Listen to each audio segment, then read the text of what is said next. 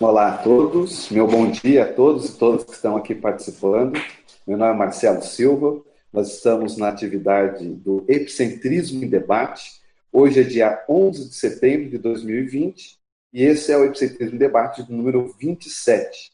Né? Lembrando que, para todos que vamos acompanhar, participar com a gente, debater, discutir, fazer a fricção de ideias, associações e expansões, que vocês podem mandar as suas perguntas, as suas participações, observações a partir do link do site da Tertúlia, ou também direto pelo chat do YouTube. Então, a gente aguarda a participação de vocês, as interações, porque elas é que vão enriquecer esse nosso epicentrismo em debate. O tema que eu estou trazendo aqui para debate é mega fraternidade na qualidade de vetor do desenvolvimento do epicentrismo consciencial. Esse tema é um tema da especialidade da mega fraternologia. Então, a atividade do epicentrismo em debate ocorre todas as sextas-feiras, e hoje eu estou aqui para debater com vocês, junto com os nossos colegas, professora Marina, professora Hernando, professora Gisele, professora Terezinha e todos vocês que vão participar com a gente, tá bem? Fiquem bem à vontade de mandar as perguntas, eu vou destacar algumas questões desse paper que eu escrevi e aguardar a interação de vocês a respeito do tema. Então, como sempre, a gente inicia pela definição. Né? Então, o que, é esse tema que eu, tive a inspiração de escrever a mega fraternidade na qualidade do vetor do desenvolvimento do epicentrismo consciencial. Acho que primeiro é importante falar que eu venho estudando a, essa especialidade, a mega fraternologia, desde 2011. Né? Eu tive contato com essa especialidade a partir do Mater Pensene da Unicim, que é a União das Instituições Conscienciocêntricas Internacionais, uma IC, dentro da Conscienciologia. E aí, quando eu tive contato com a mega fraternologia, aquilo mexeu comigo. Né? E aí eu venho estudando, eu tenho uma dinâmica a respeito do tema, eu tenho cursos de campo a respeito do tema, eu tenho cursos pessoais, desenvolvi algumas técnicas e até semana que vem eu vou dar um curso na agenda, na ação integrada da CCC, que depois eu falo sobre isso, só para deixar o, o, gostinho aqui a chamada. Tá? Então, a mega fraternidade na qualidade de vetor do desenvolvimento do epicentrismo consciencial é a vivência teática dos sentimentos elevados e do alto esforço focado na interassistência cosmoética. Vou dar uma parada para pensar esses dois elementos. Então, aqui, ó, quando eu coloco a mega fraternidade enquanto um vetor, eu estou querendo destacar que a gente pode entrar numa seara de sentimentos elevados que eles fogem um pouco do nosso dia a dia, do comum. As pessoas são muito estimuladas com um processo mais emocional, mais emotivo. Só que existem uma, uma linha, como se fosse uma inflexão, né? A gente vem com o processo das emoções, elas vão se qualificando e elas vão entrando para um nível, um patamar cada vez mais sofisticado, que são os sentimentos elevados. Alto esforço é um outro elemento importante na definição, a partir do alto esforço focado na interassistência cosmoética. A mega fraternidade a gente não compra, a gente não ganha, a gente conquista, a gente constrói a partir da nossa vivência. Então, quis destacar aqui na definição o alto esforço focado na interassistência cosmoética seguindo com a definição, com a extroversão dos megatrafores. Então, veja, aqui eu estou trazendo já alguns elementos que vão ser pilares na definição e no debate desse texto. Com a extroversão dos megatrafores. Quer dizer, se nós queremos vivenciar mais a megafraternidade, nós precisamos fazer vir à tona os nossos megatrafores. Fazer a extroversão deles, oportunizando os aprendizados recíprocos porque a pessoa, hora que ela começar a colocar os megatrafores, que são os megatraços força dela, para fora, para atuar, ela vai ter aprendizados recíprocos. Ou seja, ela vai ensinar e ela vai aprender. Na condição de arrimo interassistencial e na catálise da pré-espericidade por meio do par convívio com os amparadores extrafísicos. Então, esse fechamento da, da proposta de definição, ou seja, se nós pensarmos a megafraternidade como um vetor de qualificação do nosso epicentrismo, eu vejo, aqui a, a proposta é tentar explicitar cada vez mais isso, que nós vamos entrar numa seara de interassistência cosmoética, vamos ter que utilizar os nossos trafores, incluindo os megatrafores, vamos entrar num ritmo cada vez mais acelerado de aprendizados e que vai nos levar a ser um arrimo interassistencial. É, a ideia do, da TENEPS como mitridatismo, de tanto lidarmos, trabalharmos com processos de assistência, nós vamos ampliando o nosso estofo. e isso vai catalisar a condição da pré-disperticidade, um, um, um verbete do professor Valdeira, muito bacana, mas à frente a gente comenta um pouco mais sobre isso. E vai ampliar o nível de para-convívio com os amparadores. Porque onde que estão os amparadores? Né? Qual a intersecção? Onde que nós encontramos os amparadores? Na intersecção com o assistido. Então, nós vamos ampliar o nível de relação com os amparadores a partir de entrar nesse fluxo da vivência da mega fraternidade enquanto um vetor de prática. Essa ideia, ela, ela passa um pouco por uma, um, um, questionamento social. Né? A nossa sociedade, quando nós tivemos lá o liberté, o fraternité o igualité, ela estruturou e instrumentalizou muito bem a ideia da liberdade e da igualdade. Né? As pessoas elas aprendem a falar, eu sei os meus direitos, eu quero os meus direitos, eu quero ser tratado como igual. Mas a ideia da fraternidade em si, ela foi um pouco deixada de lado. E aí, se a gente pensasse o contrário, qual seria o efeito da fraternidade enquanto um princípio de, de vivência social nossa, enquanto grupo? E aqui eu estou trazendo enquanto um vetor para o desenvolvimento do epicentrismo. Será que as pessoas se perguntariam mais? É, estou no meu direito. Isso daqui está dentro da minha liberdade. Mas essa decisão que eu vou tomar, ela vai ser fraterna? E para quem? Só para mim? Para todos que estão no entorno? Então, essa pergunta é para trazer a fraternidade como vetor. Tudo que a gente for fazer, é uma das propostas, a gente pensar, tá, isso tudo que eu estou querendo fazer é fraterno? Então, isso ajuda a colocar de maneira mais prática a ideia da fraternidade no nosso dia a dia. E aí, na contextualização, ah, tem algumas sinonímias aqui, depois, se alguém quiser explorar alguma delas, né, mas que serve de, de resposta de outros termos para esclarecer, ampliar a própria definição. Mas na contextualização, eu quero trazer um pouco das pesquisas que eu, que eu venho realizando e que eu procurei organizar essas ideias aqui nesse paper. É, quando nós pensamos na ideia de fraternidade, aí vamos para o lato senso, né, o senso comum. Normalmente as pessoas pensam o quê? Quando se fala fraternidade, se fala ah, no irmão, querer o outro como irmão, pensa no laço de parentesco, né, nessa irmandade que existe entre as pessoas e deveria existir de maneira mais ampla na sociedade como um todo. Afinal de contas, nós somos todos seres humanos, né, como conscientes, e somos conscientes enquanto princípios universais. O professor Valdo, uma vez, ele deu uma, um, um exemplo, ele fez uma analogia para mostrar assim, a diferença da fraternidade com a mega-fraternidade. Acho que era um desses recortes de leitura que tem. O, o Jorge Washington perguntou para ele, falou assim, professor Valdo, tem dificuldade de entender a diferença da fraternidade e mega-fraternidade. Então ele usou o seguinte exemplo, falou assim, Pensa a fraternidade, que o fraterno é o seu irmão, né? que é o, o conceito comum que se tem. A mega fraternidade é o seu filho. É carne da sua carne, é sangue do seu sangue. É muito mais visceral.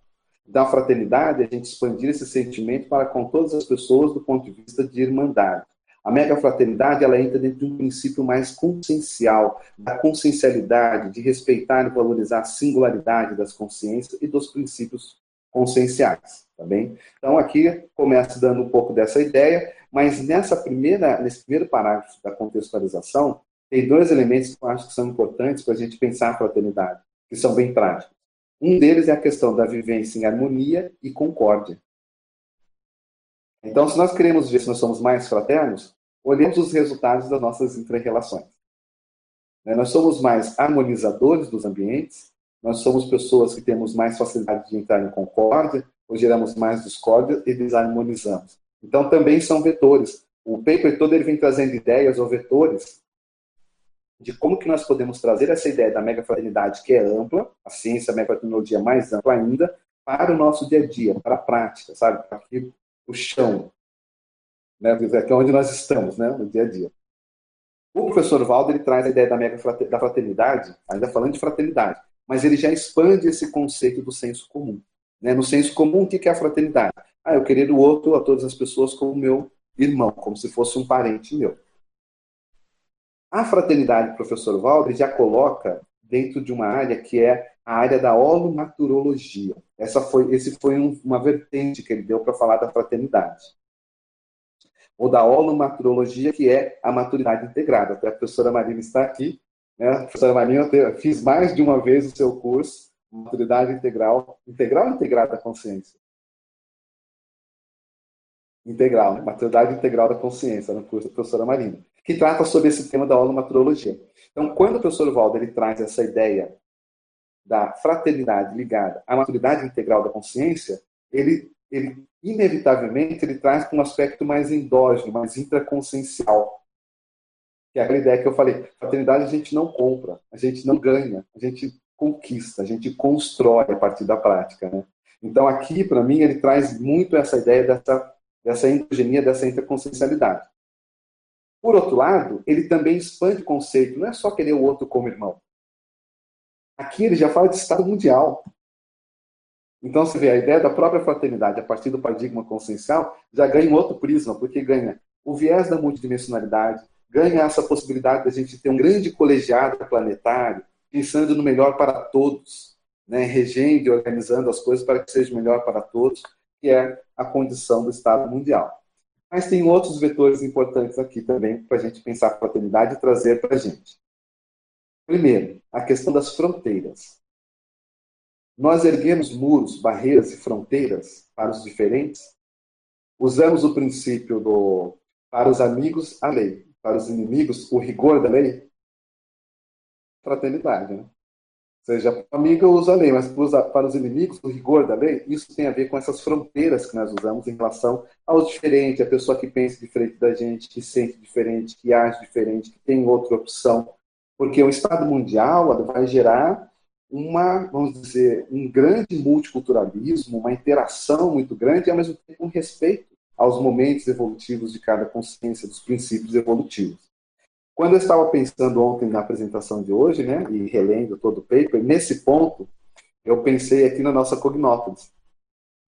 E nas Cognópolis em si. O professor Walter sempre colocou as Cognópolis como sendo uma semente do Estado mundial. Né, um embrião do Estado mundial. Então, nós vivemos um grande laboratório. Nós temos pessoas diversas, de pensamentos, cultura, é, parapsiquismo, origens intrafísicas, de para-origem diferente, de para a história, para a autobiografia diferente, convivendo no mesmo momento em prol de uma grande ideia que é chamada a reurbanização extrafísica a partir da conscienciologia, que é a ponta disso. Então, veja, isso é uma grande semente. E aí nós temos oportunidades como fazer um experimento e conviver harmonicamente, eliminando as barreiras, formando colegiados. A gente já tem grandes experiências com essas questões de colegiados. Então, ontem me veio essa associação de ideias quando eu estava pensando nesse item da expansão. Né? Como que a conscienciologia, nessa abordagem, o professor Valdo expandiu. E aí ele coloca aqui que é esse grande colegiado democrático, essa harmonia entre os seres humanos, entre a humanidade, seria racionalmente uma realização executível. Seja, está ao nosso alcance no futuro mais próximo. Quem se interessar por esse tema do Estado Mundial, veja o livro do professor Jaime, né, o livro sobre o Estado Mundial Cosmoético. Porque a ideia do Estado Mundial em si é uma ideia que é discutida já na própria diplomacia, mas não com esse enfoque que nós damos, que é o Estado Mundial cosmoético, envolve a evolução, a era consciencial no futuro. Tá bem? E aí, então, é, a, a, definição do professor Valdo Vieira ela nos leva a pensar para além do conceito normal de fraternidade que está posto desde a Revolução, é, Revolução do Iluminismo, né, com liberté, fraternité, igualité mas ele traz aqui aspectos que já levam em consideração essa série X, essa multiexistencialidade. E vai se tornar, então, uma especialidade, um corpus de conhecimento a ser desenvolvido. Né? A Conscienciologia ela tem vários desafios, porque nós estamos no experimento de, a, a minha concepção, né, de é, plotarmos nessa dimensão os saberes multidimensionais. Trazermos para cá a paracultura das comunex mais avançadas, mais evoluídas. Até tem um, um verbete do DAC, que eu não, não coloquei aqui, que se chama Omnifraternologia, onde o professor Waldo fala sobre o estado com que as consexes vivem nas comunidades, nas comunidades evoluídas. Essa omnifraternologia, uma fraternologia omnipresente, contínua, né? Então, é interessante a gente pensar por aqui. E você que está aí nos acompanhando, se vocês quiserem interagir, Terezinha está tá aí, manda as perguntas, os nossos colegas também. Só dar uma parada que eu, eu breco aqui. É, então, eu falei da questão endógena, né? Para destacar bem esse aspecto de que fraternidade a gente não compra, ela é uma construção. Um outro exemplo que me chama a atenção, que a fraternidade ela tem a ver com a questão da homeostase, da nossa melhoria. Tem uma grande colega minha que ela fez muitos ECP2. Né? Ela fazia todos os ECP2 que existiam. cheguei à Conscienciologia em 1991 e comecei a voluntariar em 1994. E aí, a partir dali de 94, então, todos os CP2 que tinha, ela fazia. Marina conhece bem a nossa colega lá de São Paulo, Ribeirão Preto, Hernani também, turma conhece. E certo CP2, ela chegou para o professor Valdo e levou uma caneta de presente para ele. E eu estava próximo, junto com ela, ela chegou e deu um presente para ele. Falou, olha, ela brincava com ele e falou assim, olha, Barbadão, me deu vontade de te dar um presente, não sei nem porquê. E deu um presente para ele. Aí o professor Valdo virou para ela e falou assim, você quer saber por quê? Ela falou, eu quero, porque você está melhor. Porque quando nós ficamos melhores, nós queremos compartilhar com os outros. Então a fraternidade, ela passa por esse aspecto endógeno da holomaturologia, da maturidade integrada, porque é a partir da nossa melhoria que nós vamos nos abrir cada vez mais para conviver fraternalmente com as outras consciências. Então, trazendo esse exemplo para deixar bem claro por que a maturidade integrada ela é uma variável aqui importante. Como eu estudo esse tema desde 2011, é, eu observei que o professor Valdo ele usava o termo no início, mais o termo da max-fraternidade. Né? Então, se pegar a literatura do professor Valdo, fazer uma revisão, você vê que ele usava mais a max-fraternidade. No Projeções da Consciência, no 200 Teátricas, no 700 Experimentos, é muito presente o termo max-fraternidade. E depois ele passou a assumir mais a, a mega-fraternidade. Gi, aí me ajuda, tá? Eu vou fazer uma pergunta, você que é especialista na enciclopédia. Quando a gente vai fazer a exemplologia, vê se é essa sequência. Tem o mini, o max e o mega? Perfeito. É, né? Perfeito. Então, é essa expansão que ele fez. Ou seja, não é por um acaso, né? Eu quero destacar aqui que não é por um acaso. Aí, quando eu fiz essa reflexão, eu pensei, pensando aqui, isso pode ser só uma impressão minha, né? Que ele use mais atualmente, nos últimos escritos dele, a mega fraternidade menos a, a max fraternidade. Aí eu fui lá buscar para fazer uma pesquisa. Para quem não conhece, eu coloquei aqui como o Holoserve. O Holoserve é uma ferramenta, gente, que quem se torna amigos da enciclopédia, que é um programa que ajuda a manter as tertúlias, a manter o holociclo, a holoteca, a fazer com que esse trabalho chegue cada vez a mais pessoas, né? Só pode ser um amigo da enciclopédia, contribuir com esse programa. Ela tem acesso também a uma ferramenta de pesquisa que se chama Holoserve. Esse Holoserve, ele leva ele ajuda a pessoa a pesquisar em todas as obras da conscienciologia. Você pode, eu uso demais essa ferramenta para fazer as minhas pesquisas. Você pega um termo, você pega uma especialidade, você entra nela e você viaja para achar as informações que você quer. Além de outras, tem a VB automática, você pode baixar a enciclopédia em, DVD, em PDF, tem vários outros acessos por lá. Mas o Holocern é onde eu fui pesquisar essa ideia da mega fraternidade e da max fraternidade. E aí eu vi que de fato se confirma. Né, o professor Valder usou as obras da Conscienciologia como um todo, não só o professor Valdo, 323 vezes o termo Max Fraternidade e Mega Fraternidade aparece em 739 vezes. Mas, isso só para a gente ver o, o, crescendo da ideia, né? Porque aí nós vamos voltar, então, na definição que dá origem a esse conceito quando ele fala de, de Max Fraternidade. Okay? Até aqui tudo bem, gente? Alguém quer fazer alguma interação? Ok? Pessoal que está aí no YouTube, mande suas perguntas, suas participações. Estamos aqui para debater, né? Nós ainda não chegamos como que tudo isso entra dentro do epicentrismo, né? Estamos só arranhando as ideias por enquanto. E nós vamos até as 10h45, é importante lembrar isso. Bom dia a todos. É, Marcelo, já temos aqui algumas participações aqui pela, pela, pelo, estão chegando aqui por e-mail, né? Uhum. E, então, é, se você já me permite, eu já vou colocar um por favor. Tá bom? Vamos em frente. Tá primeira questão vem lá de Lisboa, Portugal. Nossa amiga Luísa. Uhum. Luísa Consciência. Isso. Aí ela pergunta o seguinte: é, Professor Marcelo, poderia comentar sobre a inter, interinfluência dos elementos parapsiquismo e autodefensividade defensividade Uhum. Perfeito. Em relação ao tema, na página 3 né, e 4. Uhum. Depois eu acho também para você comentar sobre a paradireitologia, aí, está na, na enumeração também, na página 4. Tá bem. Então, olha só. Aqui nessa página da enumeração, eu procurei colocar alguns elementos, né? Que eu, a, a gente vê assim, nós estamos no conselho de EPICONs, temos mais de 40 EPICONs, e uma diversidade de consciência, né? uma riqueza de consciência. Cada um chegou ou caminhou, fez esse périplo, essa, circunavegação evolutiva, se a gente puder dizer assim, por um viés. E cada um chegou ao epicentrismo a partir das suas experiências muito particulares e singulares. Mas existem alguns elementos que eu vi em comum e que têm relação com a mega fraternidade. Um deles, aí eu faço essa enumeração, e um deles é essa questão da autodefensividade, que entra no paradoxo da autodefesa ampliar o abertismo consciencial. Quando a pessoa ela chega à conscienciologia, é muito comum a pessoa ela querer aprender a se defender, dominar o estado vibracional, porque ela quer ter defesa. Né? A gente fala muito do estado vibracional como a chave para a vida lúcida, mas as pessoas elas pedem, não, tem que dominar o estado vibracional para eu ter defesa. Depois elas veem que dominar o estado vibracional, além de nos levar para a multidimensionalidade, nos colocar na condição de consciência, nos possibilitar expandir esses atributos, eles nos ampliam para a interassistência.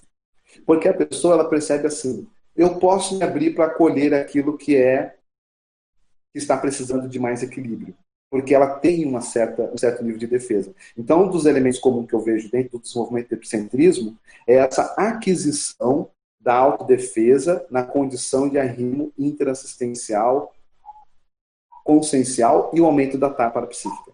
A partir dos trabalhos que cada um desenvolveu nesse périplo, nesse caminhar, nessa trajetória muito particular, nós desenvolvemos a autodefesa para ter suporte, para poder suportar cada vez mais complexas desequilibradas na nossa psicosfera, sem que a gente fique desequilibrado junto. Né? Tem um doente, vai um assistente. O, assistente não pode ficar doente, nós chamamos um terceiro assistente para ajudar aqueles dois. Então, a rima é essa, esse suporte que a gente vai desenvolvendo. Então, acho que essa interconexão está aí. Que quanto mais nós aumentarmos a autodefesa, vai chegar no ponto que nós vamos ter autodefesa para abrir mão da autodefesa para poder acolher as consciências que vão precisar da nossa assistência. Afinal de contas, vai desenvolver isso para ficar com um patrimônio pessoal, né, guardadinho para a gente. Então, essa inter-relação. Fala, Marina. Muito boa essa abordagem, né? Porque quando se fala em autodefesa, é, automaticamente as pessoas se ligam ao egoísmo, alguma coisa fechada, né? Mas é exatamente botando a mão na massa que a gente consegue descobrir o ponto certo do bolo, ou do pão, né? Aquilo uhum. fica no ponto certo, né? Mas se não colocar a mão na massa da interassistência que você está falando, o próprio desenvolvimento não sai, né? Muito interessante isso. E aí eu lembrei até de uma fala, uma vez, do professor, professor, professora Mala, Malo contando lá na ECO 92, ah, faz tempo, hein? Então, tinha os stand, né? Tinha os stand, vamos fazer um, um remake aqui. Então tinha os stand, ia lá, fazia trabalho de energia com as pessoas, e a Malo falou que certo dia chegou a pessoa falou, mas Valdo, tá doendo. Eu falei, Malo, fala com isso, vai pra praça, vai fazer a ataque nas pessoas. então, a gente pôr a mão na massa que você está falando. Exatamente isso. Dizem, é, é, costuma dizer assim, aprende-se a fazer fazendo. Né? Aprende-se a fazer fazendo. E para que esse assistente, esse EPICOL, não se torne assistido, como você falou, né? Uhum. Na condição do trabalho, tem que ter o, domínio das energias. Muito bom, muito é. claro. E é interessante também, eu vou pegar, eu falo direito, tá? não esqueci não. Existe uma circularidade nisso, né? Até coloco um trecho aqui que eu falo da, do, do posicionamento, do autoposicionamento, é o item 6. Chega um momento, gente, que a gente tem que ultrapassar o cruzamento da condição de ser mais assistido ou mais assistente junto aos amparadores. Porque nós deixamos de ser assistido pedindo para a gente e passamos a ser assistido na condição de assistente. Ou seja, nós atraímos a presença dos amparadores pelo trabalho que nós podemos fazer e não pelas carências que nós temos. Então, o egocentrismo também vai passar por esse posicionamento. E isso tem a ver com a mega fraternidade. Ou seja, a pessoa pensar no que ela pode fazer com os trafores, ao invés de ficar pedindo mais para si. Mas ela perguntou também sobre a paradireitologia, né, que é o item seguinte. Então, o, tem um slogan que o professor Waldo criou, que é para direito significa mega fraternidade. E a gente quebra a cabeça lá na Juriscons, discutindo, eu e a Cristina da CAC, a Cristina da CAC, fizemos um curso sobre teáticas da mega fraternidade para fazer esse encontro, ela vem com a paradireitologia, eu vou com a mega fraternologia, para a gente entender por que, que para direito significa mega fraternidade. A mega fraternidade, eu compreendo ela como um construto, ou um paraconstruto mental somático, de autocognição elevada, a partir daí, a gente então começa a entrar na seara da para-lei. Quando se fala para-direito, para-direito, uma definição que o professor Valdo coloca, mais ou menos assim. o para-direito ele vai estudar as pensionizações das consciências, o ajuste dessas pensionizações ao fluxo do cosmos, para que, ele fique cada, para que ela fique cada vez mais justa, mais íntegra, mais reta e na vivência da mega fraternidade. Na vivência e para a vivência da mega fraternidade.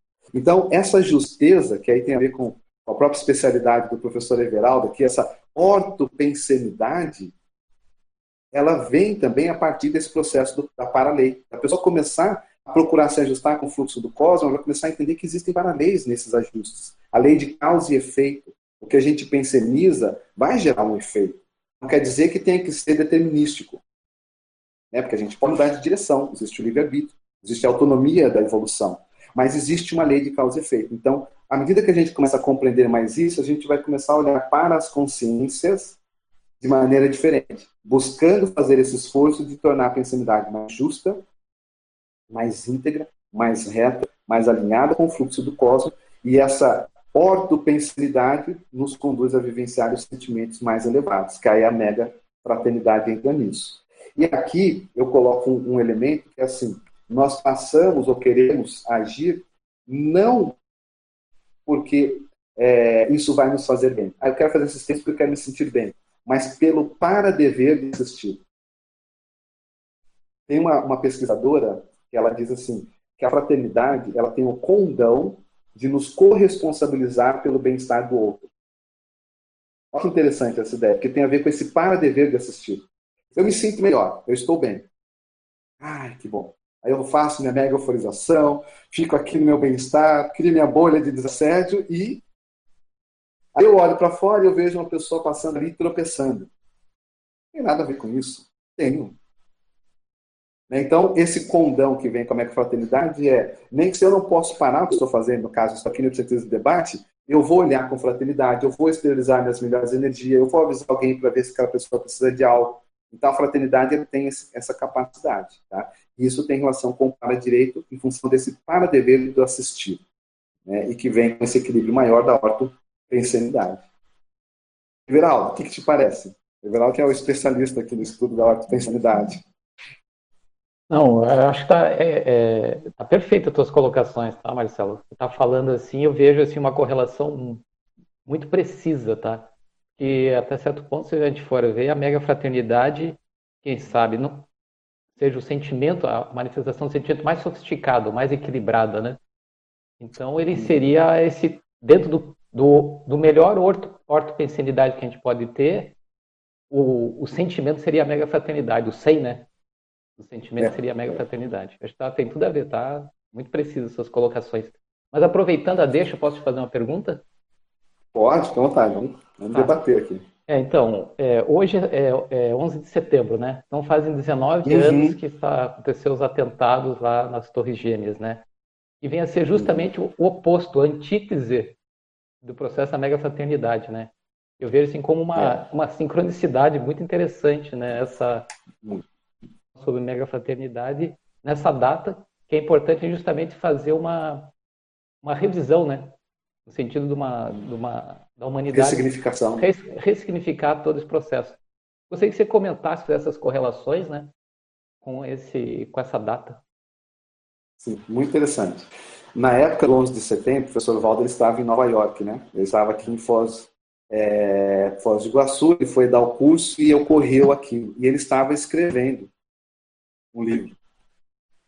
Ou seja, ele, eu lembro que ele até falou assim, quando ele chegou no ciclo para a gente, bolas, os amparadores me deram uma lição. Porque eles me deixaram ver por dentro o problema do belicismo. Né?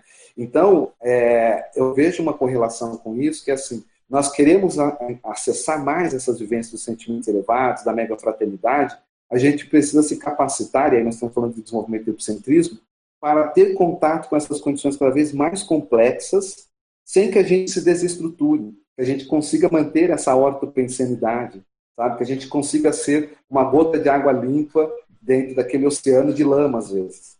Ah, mas se é uma gota de água limpa no oceano de lama, talvez não mude. Não, mas é a nossa contribuição para que isso chegue a ser um oceano limpo novamente. Né?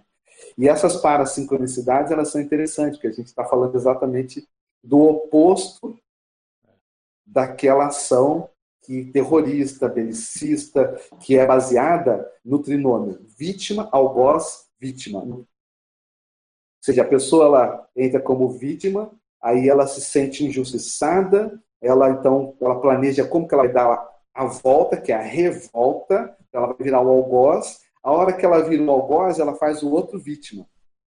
E aquele que vai ser a vítima vai ficar revoltado vai querer dar o troco.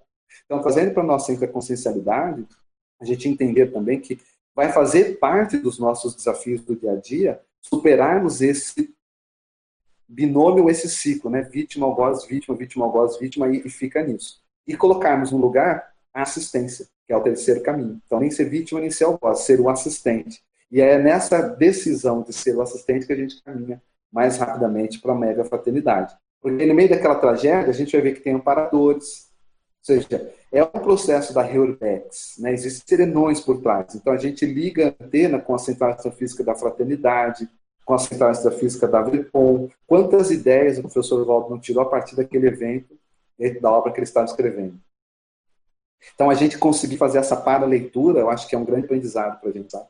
E ver essa sincronicidade, como você destacou, né? Hoje a gente está numa data que, de certa forma, ela é relembrada socialmente pelo estigma. E nós estamos aqui fazendo o anti-estigma falando da mega fraternidade, né, dessa condição mais ampla. Aqui, seguindo só um pouquinho, que eu não posso deixar de falar da definição da mega fraternidade, né? Já te volto, né? Deve ter mais perguntas aí, né? Mas já volto já. Só para a gente dar a definição, então, mais estruturada, porque é, eu coloquei na página 2 que em ciência é muito comum a gente usar uma, uma forma de estruturar a ideia que são quais são as definições constitutivas do problema que você está estudando e quais são as definições operacionais. Ou seja, o que, que define? Eu vou falar de consciência, mas o que, que é consciência para a conscienciologia?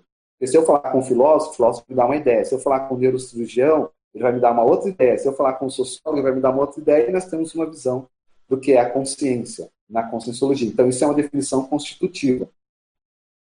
E a definição operacional é como que eu vou mensurar isso que eu estou estudando. Então, caso, o professor Valdo propôs a conscienciologia e definiu o que é a conscienciologia. Aí ele vem e traz uma outra ciência para medir isso, a conscienciometria e todas as metrias que de, derivam daí. Então, a conscienciometria seria a definição operacional, por exemplo. Eu procurei usar essa ideia, né, e, a gente vê que o professor Valdo explorava muito isso, porque sempre os temas dele começam com a definição, e eu procurei usar essa ideia aplicada ao nosso tema aqui.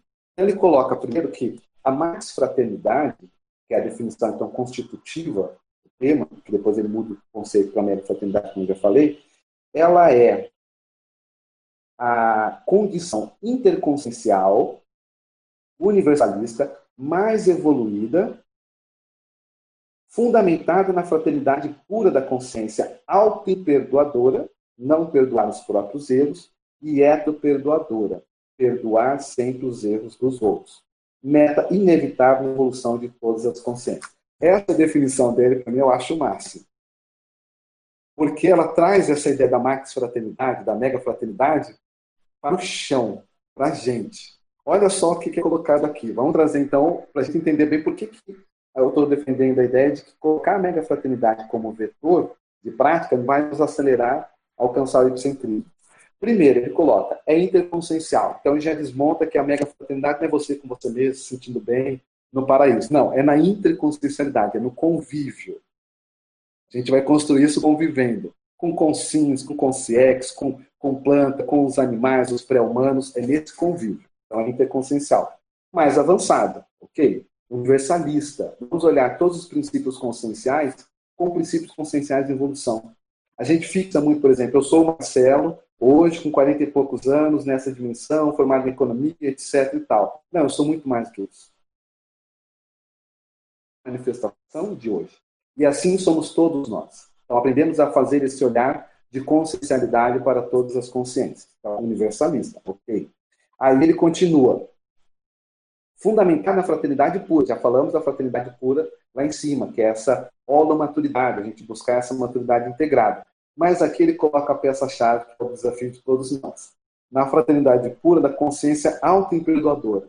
A gente precisa falar mais sobre isso, debater mais sobre esse tema, porque as pessoas têm uma visão muito distorcida. Né? Tem gente tem até dificuldade de entender Mas como que vou ser auto-perdoador? Eu tenho que me perdoar para eu poder me libertar e caminhar. Não, se você perdoar, você vai passar a mão na sua cabeça.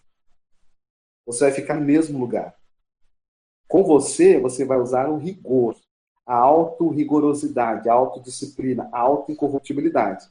Agora, com o outro, você vai usar o hétero-perdão. O outro vai errar com você? Vai. Vai pisar na bola? Vai. Vai ter uma cincada com você? Vai. E você vai estar com uma interconsciencialidade preparada para perdoar. Que é o que ele coloca entre parênteses. Né? Então, auto, o auto-perdoamento, não perdoar os próprios erros, e o hétero-perdoamento, perdoar sempre os erros dos outros. Não é de vez em quando, ou ser, perdoar sempre. Ele deixa muito claro. E a mega fraternidade é uma meta inevitável na nossa evolução. Então, aqui ele define a max fraternidade, a mega fraternidade, e ao mesmo ponto ele dá elementos para a gente trabalhar isso no nosso dia a dia. Né? Vamos trabalhar mais esse processo do auto-perdoamento e trabalhar mais o hétero-perdoamento, e aí a gente vai ver o quanto que é, o quanto de alto esforço que a gente faz para superar um traço que a gente identifica e não gosta, um trafar, ou adquirir um traço que falta para a gente, e a gente vai olhar para o outro com mais fraternismo quando a gente vê a mancada, o furo da outra consciência. A gente sabe o esforço que a gente faz para mudar a gente mesmo. Né? E ele, no barco dele, na remada dele, também deve estar fazendo esforço. Então, essa definição, para mim, é bem, bem importante porque ela traz elementos fundamentais para a gente compreender a mega fraternidade no nosso dia a dia. Vamos lá, né? Eu falo também, uma parada para o povo falar. Mas só para completar aí a ideia, eu estava lendo, essa, acho que foi nessa, nessa madrugada aí agora. O Valdo coloca um negócio mais ou menos assim. Mágoa, rancor, ressentimento, ódio, é, essa coisa de falta de perdão. Aí ele coloca dois pontos. Baratrosfera, como sinônimo. Basicamente. É o caminho, né? É, a baratrosfera é isso. É, pega tudo isso e coloca lá, construiu a baratrosfera.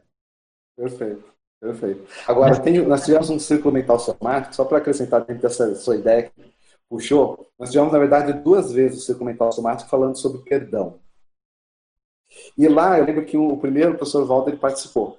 E todo mundo falando, não, porque se eu compreender por que, que a pessoa fez aquilo, aí eu acho que fica mais fácil de eu perdoar. Não, a gente tem que compreender, não sei o que, para perdoar, e o professor Walter só olha. Aquele jeito dele.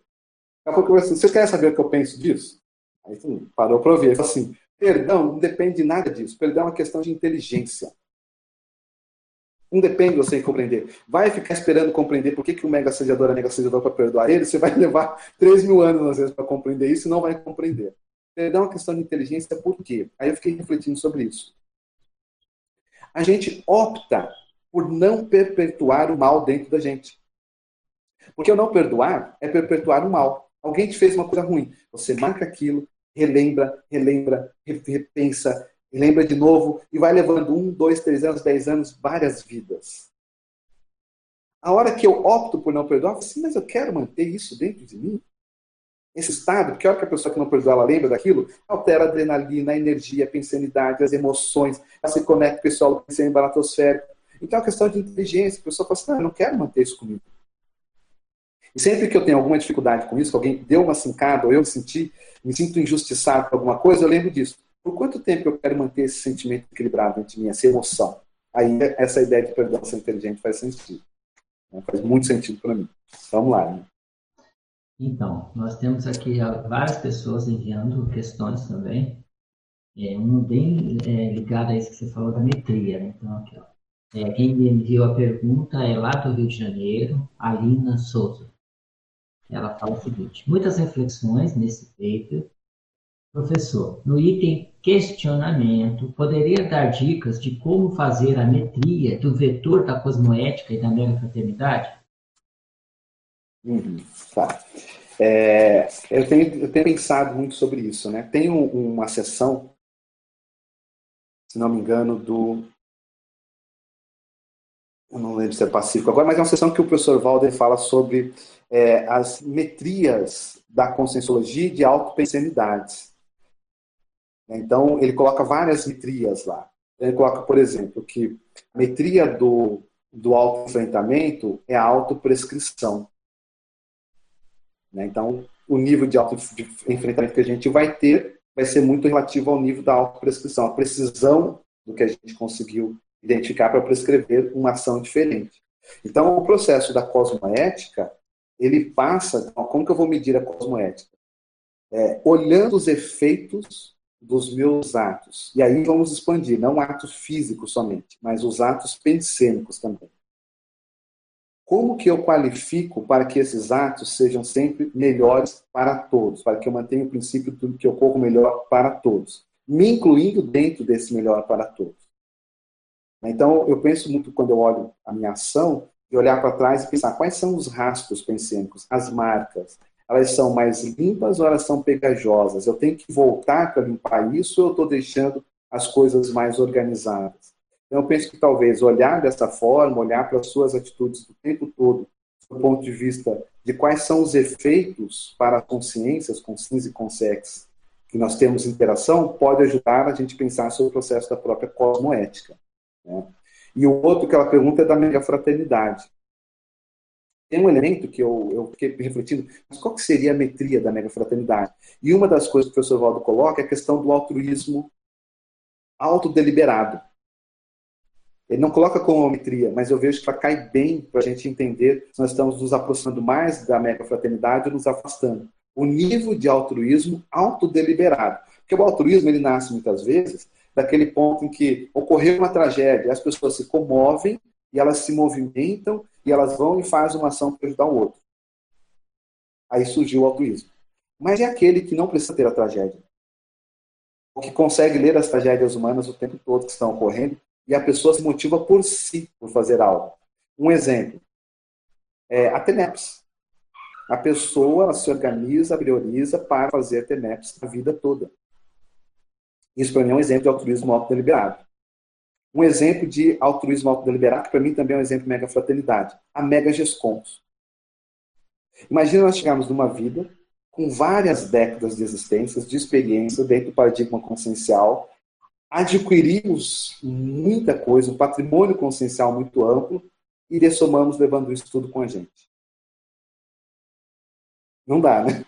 Então a Mega GESCOM ela é antípoda disso porque nós vamos deixar o melhor que nós conseguimos adquirir nessa vida, o suprassumo dessa nossa existência para a humanidade e a para-humanidade. Então a Mega GESCOM para mim é um exemplo de mega fraternidade que é uma meta inevitável de todos nós da conscienciologia. Então, volta lá para a definição. A mega fraternidade é uma meta inevitável de todos na evolução, trazendo para o nosso dia a dia. A mega fraternidade é uma meta inevitável para todos nós, a partir, por exemplo, da mega GESCOM, a partir do aprendizado do auto-imperdoador, hétero-perdoador. Então, eu penso que essas, esses são elementos que podem também nos ajudar. Né? O quanto que a gente já se move do altruísmo autodeliberado, o quanto que a gente já põe as nossas ideias para fora defendemos as nossas ideias, expomos e contribuímos com os outros. Acho uma, que uma coisa que, me, pensar mais. Que, que eu sempre penso nisso, Marcelo, porque você é especialista nesse tema, você é economista, né? Uhum. E eu vejo uma correlação muito séria nisso, porque eu entendo que a, o sentido da economia é a fraternidade. A base, a inteligência financeira maior é justamente a ideia da mega fraternidade, porque as pessoas já têm dificuldade para entender isso.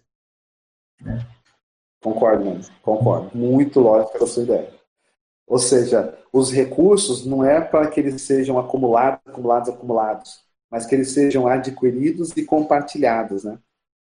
Olhando do ponto de vista consciencial, nosso experimento é esse. A gente desenvolve Traforce para quê? Para deixar guardado para a gente? Não, para colocar na prática. Por isso que mais à frente, o professor Valdo, aqui na casuística, já entrando, ele coloca, eu peguei três outras definições que ele fala de mega fraternidade e que também eu acho que elas são muito explicitativas da nossa prática do dia a dia. Uma delas é essa aqui, ó, Max Fraternidade é a exprogressão dos mega trafores. E aqui já traz uma série de reflexões para a gente, né? igual a questão que está fazendo da, da, economia, que é a gente ter um, um recurso em que a gente pudesse criar uma sociedade de bem-estar para todos, não uma sociedade tão desigual, tão é, desumana, né, onde muitos não têm nada e poucos têm tudo. E aí esse processo do próprio curso intermissivo procura eliminar, equilibrar isso. Né? O que é a ideia do curso intermissivo? Do que não catalisar assistentes para que a gente possa fomentar mais assistentes, mais assistentes e fazermos uma mudança no holopensene do planeta, na era, vai chegar no estado mundial. Né? É uma prática que a gente vê das consex mais evoluídas para contribuir nessa distribuição. Não adiantaria elas ficarem evoluídas, evoluídas, evoluídas. O serenão não deve ficar passível vendo o sofrimento da humanidade. Né? Se a gente pegar o próprio Projeções da Consciência, o professor Valdo mostra isso. Né? Quando ele aprofundou na assimilação no holopensene da monja, ele sentiu que ela sentia as dores do mundo, mas ela não sofria.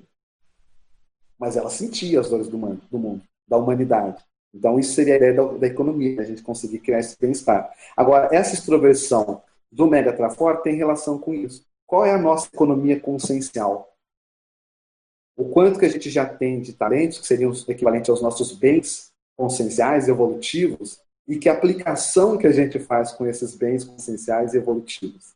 E aqui, quando ele fala max fraternidade e a extroversão dos megatrafores, nós temos um outro vetor de prática. E veja, se eu levar isso às últimas consequências, eu vou primeiro ter que fazer a metria dos traços. Entender quais são os meus traços, trafores, trafares trafais. Aí tem o livro da professora Dayana falando sobre mega trafor. Tem dificuldade? Vai lá no livro, vai, vai, vai ver, tem técnica para tudo isso. Então, primeiro identificar o trafor, depois identificar o, tra, o mega trafor, assumir e colocá-lo em prática. Se a pessoa faz isso, inevitavelmente ela vai começar a entrar numa linha de interassistência. Porque os desafios vão vir a ela. Ela vai assumir mais a própria liderança. E essa assunção da liderança e uso desses trafores vai conduzi-la a ter mais sustentabilidade. Aumentar aquela tara parapsíquica, a ser um arrimo interassistencial. E isso é que vai conduzi-la à condição de epicentrismo. Ou seja, ela inevitavelmente ela vai começar a se tornar um epicentro onde ela for. Ela vai estar mais disponível para os amparadores, para poder polarizar com eles a interassistência. Então, essa definição na página 3, ela é bem simples, curtinha, né? Max Fraternidade e a extroversão dos megatrafores, ela também é bem interessante a gente entender esse vetor que eu estou fazendo aqui a proposição. Né? Vamos colocar o vetor da mega fraternidade como uma linha de desenvolvimento da nossa prática que vai dar muito da nossa perspectiva da nossa vida. Tá? Terezinha, pode falar, Terezinha. Professor Marcelo, parabéns pelo paper. Eu estava uh, ah, percebendo a questão do, do max fraternismo, né, essa questão da max fraternidade, eu digo quanto ainda a gente está caminhando para isso, né, pelo menos da minha parte que eu vejo, né. E eu fiquei avaliando, nós enquanto intermissivistas e também benepsista neste momento, o quanto a gente pode fazer pelo momento atual, né, que está acontecendo aí, mas com lucidez, né, e também na questão do estudo, né, das nossas autopesquisas, né, aproveitar esse momento para direcionar para esse foco, pelo menos eu estou vendo nesse momento a questão assim, até em tema de defesa de verbete, né, levar, levar, pegar temas que estejam a ver hoje, né, com o que está acontecendo no mundo, né, para não ficar alienado, né. Usar menos... né? Isso, é. E nesse sentido, você colocou ali um item que é interveniente, interveniente, né? E eu fiquei um pouco assim curiosa que fala assim, a variável inter, interveniente corresponde ao elemento atributo de fator, né, que pode intervir no resultado sobre o que está posto de forma de foco de estudo, né? Então eu queria que tu ampliasse, por favor, na questão do estudo e na questão da interassistência também nesse momento, né? Obrigada. Então, olha só, obrigado você pela pergunta, porque é passando uma parte interessante aqui do, do, do paper, que foi essa construção, né? Eu já estou caminhando já para alguns outros elementos, mas eu procurei fazer uma construção para dar uma lógica, porque um sentido maior de por que, que a mega fraternidade se posta como vetor pode catalisar o desenvolvimento do epicentrismo. Então, nós temos lá a variável independente, a mega fraternidade. Ela está aí posta, a gente conhece, não conhece, admite, não admite. É um paraconstructo que outras consciências mais evoluídas já vivenciam, como mais avançadas já têm experiência com isso e assim por diante. Então, isso nós chamamos de variável independente. A variável interveniente vai ser colocá-la como vetor. E aí, colocá-la como vetor envolve todos esses elementos que eu estou falando aqui. Por quê? Eu quero alcançar essa, essa ideia que está posta. E que, no caso, é o meu foco de estudo. Por isso que eu coloquei em foco de estudo, é porque é o objeto desse paper. Como que eu posso intervir nisso? Fazer a extroversão dos meus megatrafores, aumentando o processo do altruísmo autodeliberado, aprimorando a vivência do binômio auto-imperdoador, hétero-perdoador, é, aumentando a condição de arrimo interassistencial, trabalhando. Uma... Então, a gente coloca nas intervenientes os vetores que vão levar para essa prática da mega fraternidade. Tá bem? E aí, qual o resultado, que é a variável dependente aqui no caso desse paper? É desenvolver o epicentrismo. Além de viver a mega fraternidade, é a gente acabar ampliando a nossa capacidade de epicentrar as coisas de maneira lúcida e cosmoética. Então, esse, esse trecho aqui do, do, do, paper, eu procurei estruturar uma técnica de como que a gente pode pensar esse desenvolvimento. E a gente pode usar essa técnica para qualquer outro assunto. Então, eu pegaria a interassistencialidade, né? como você colocou, a interassistencialidade está aí posta. Outras consciências mais lúcidas praticam em níveis até mais sofisticados do que a gente. Aí, o que, que seriam variáveis intervenientes nisso? Aí a pessoa vai começar a pensar. O que, que ela pode colocar para que ela caminhe mais para a interassistencialidade? Ela pode colocar, sair do próprio ego, deixar o egocentrismo, fazer uma prática de voluntariado. Então, ela vai levantar essas variáveis que vão intervir para que ela alcance esse objetivo.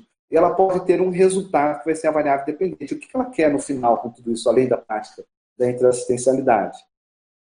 Ela quer chegar à desperticidade, por exemplo. Então, essa variável ela intervém para que a pessoa entre mais na interassistencialidade e alcance a desperticidade. Ou seja, será que algum desperto chega, como, como que a variável dependente, ela depende da anterior.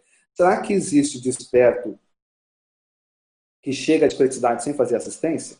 Não sei. Para mim é um questionamento, mas assim, por tudo que a gente vê nos construtos da conscienciologia, ele vai passar por algum momento pelo processo da assistência.